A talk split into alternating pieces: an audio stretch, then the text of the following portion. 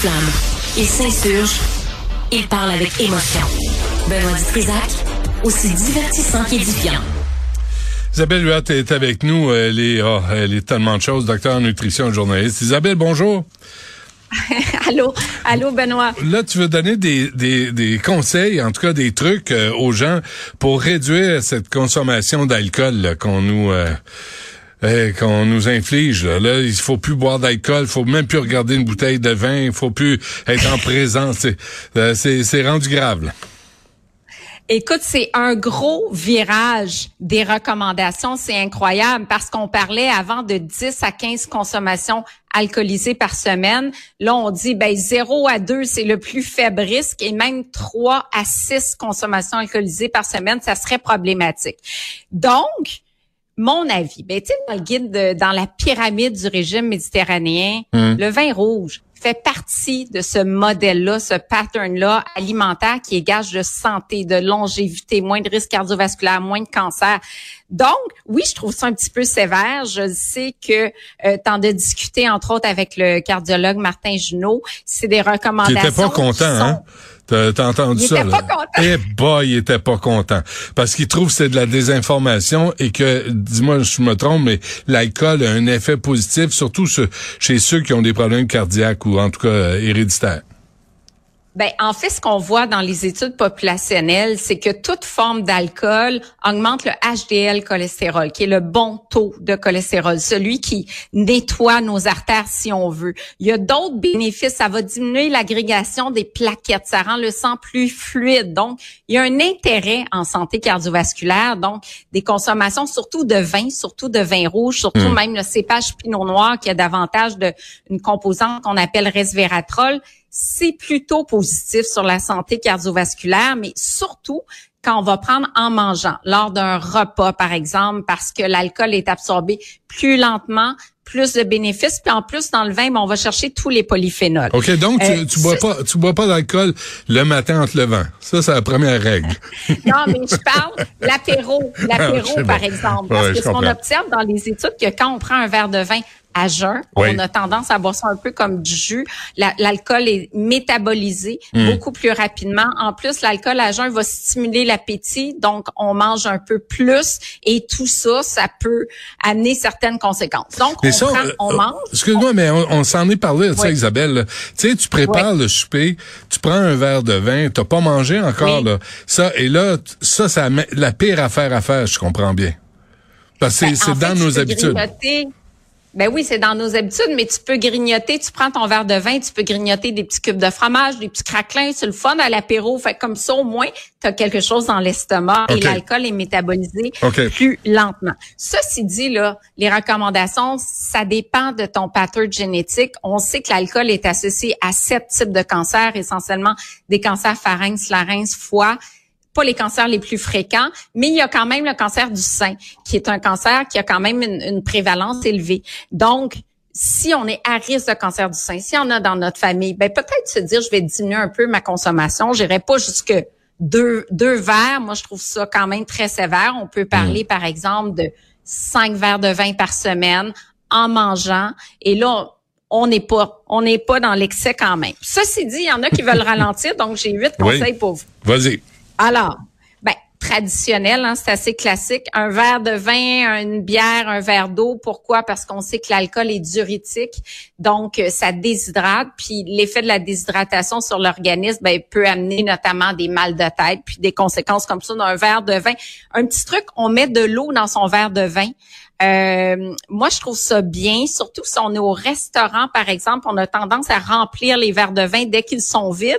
Le fait de tout de suite mettre de l'eau dans son verre de vin, ça évite de remettre du vin dans son verre, puis comme ça, ça nous permet de rencontrer la recommandation, l'alternance entre les deux. Acheter au restaurant le vin au verre, ça, c'est vraiment gagnant. Hmm. Parce que tu dis, je sais pas si tu le fais, moi je le fais souvent. Euh, je vais prendre un, verre ou deux verres, mais comme ça, je me dis, moi, ça me permet d'élargir mes horizons et de tester deux cépages, deux maisons, puis en même temps, ça te permet d'être raisonnable parce que même si tu soupes à deux, tu prends la bouteille, hmm. la plupart des cas, on va finir la bouteille, puis hmm. on a, on a facilement un verre de plus, sinon deux verres de plus. C'est vrai. ben, de pas consommer de l'alcool tous les jours, donc de se dire, par exemple, ben, Aujourd'hui, par exemple, c'est lundi. Là, on fait une petite pause d'alcool. Donc, lundi, mardi, et dire, ben, comme ça, on met son foie au repos, puis de noter les conséquences de l'abstinence sur le sommeil, sur le niveau d'énergie, parce que ça, ça peut euh, renforcer la bonne habitude de dire, ben écoute, j'ai mieux dormi, je me suis pas réveillée en plein cœur de la nuit. Euh, pour les femmes en ménopause, c'est mon sujet en ce moment, moins de bouffées de chaleur, pas d'alcool, ah donc meilleur sommeil et puis plus d'énergie durant la journée. Donc tout ça, c'est c'est c'est des effets positifs. Puis on peut mettre l'accent sur ces effets-là en disant ben finalement, c'est quand je bois moins, hmm. euh, euh, quand je bois mieux et moins, ben je me sens mieux physiquement, j'ai plus d'énergie. Donc ça, ça peut être un, un facteur à regarder qui est intéressant. Euh, Mais c'est vrai qu'en les prenant, c'est vrai qu'en prenant des notes, tu t'en rends davantage compte que si tu fais juste de, par mémoire. Parce qu'effectivement, la semaine passée, moi j'ai passé, oh, je pense, quatre jours sans boire d'alcool. J'ai failli m'effondrer, j'ai failli tomber sans connaissance. Mais, mais effectivement, tu te sens, t'es obligé de dire que tu te sens mieux. Bon, ben là, c'est ça. Qu'est-ce qui t'a motivé, toi, la semaine dernière? Euh, non, mais on, c'est tout le contexte là où tu dis bon, faut réduire, faut faire attention. Puis ce que tu dis, mm-hmm. ne pas en boire tous les jours. Moi, moi, à tous les jours, un verre de vin, là, je suis heureux.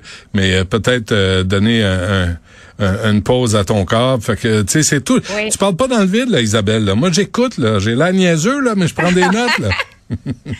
Hey, c'est bon. Mais de noter, ça fait toute la différence parce que des fois, on est juste pas conscient de la quantité qu'on peut prendre. On note, puis noter comment on se sent. ah, c'est vrai, j'ai dormi mm. un bon 8 heures sans me réveiller. Tout ça, c'est du renforcement positif. Rappelez aussi que une consommation, c'est 5 onces, donc une bouteille fait 5 verres. Euh, peut-être mesurer dans un verre qu'on prend régulièrement à la maison, c'est quoi une portion de 5 onces? Donc, c'est ça, une portion raisonnable. Mmh. Euh, parce que maintenant, les coupes de vin, Benoît, tu sais, les grosses coupes de vin, des fois, 5 onces, c'est un petit fond dans le verre. Là, c'est pas nécessairement un verre qui, euh, qui est bien rempli.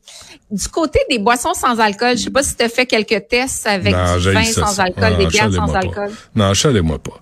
je veux boire de l'alcool, je veux boire de l'alcool. Là, arrêtez avec les, les, tout ce qui est faux, factice, là, ça marche pas pour moi, ça. Ben le point, c'est qu'il y en a beaucoup qui sont très sucrés aussi. Hmm. Alors là, tu dis, ben là, je remplace les polyphénols, le vin par quelque chose de sucré, puis on sait à quel point les boissons sucrées, c'est dommageable également. Euh, donc, est-ce que c'est nécessairement mieux? Oui, il y en a des biens, il y a toutes sortes de seltzer et tout ça, mais le mieux, je pense, c'est, de prendre ce qu'on a envie, de le déguster en pleine conscience. Le vin, ça se déguste. On, peut prendre le temps de sentir les arômes, prendre le temps de ben savourer mais, mais si un 7-Up à la place, là, c'est la même maudite affaire. sais, arrêtez avec les drinks, euh, les pseudo-drinks, c'est plein de sucre. La bière sans alcool, ça, je n'ai bu une coupe là, de la, Heineken, là, je trouve qu'elle est meilleure qu'avec alcool. Ben effectivement, je trouve que du côté du sans-alcool, les bières l'emportent facilement parce que du côté des vins sans alcool, s'il y en a qui nous écoutent, qui ont des suggestions, c'est comme du raisin là. C'est ça, hein? Non, non c'est ça. Hum, hum. C'est pas. Euh, moi, je trouve pas ça bon du tout du côté des vins désalcoolisés. Euh, donc, peut-être mieux vaut prendre quelque chose qu'on aime, puis de le prendre en pleine conscience dans une dose modérée en mangeant un repas. Puis encore une fois, faut personnaliser les recommandations en fonction de son pattern génétique, ses antécédents familiaux, c'est son profil de santé. Mm. Puis, tu sais, pour moi, du vin ou une boisson gazeuse, je veux dire, j'aime mieux le vin là. Ben, côté santé, là, plein de sucre assimilé, c'est c'est pas nécessairement mieux là. Les dernières euh, euh derniers conseils, euh, Isabelle? Acheter des demi-bouteilles. Mais encore là, on n'a pas grand choix.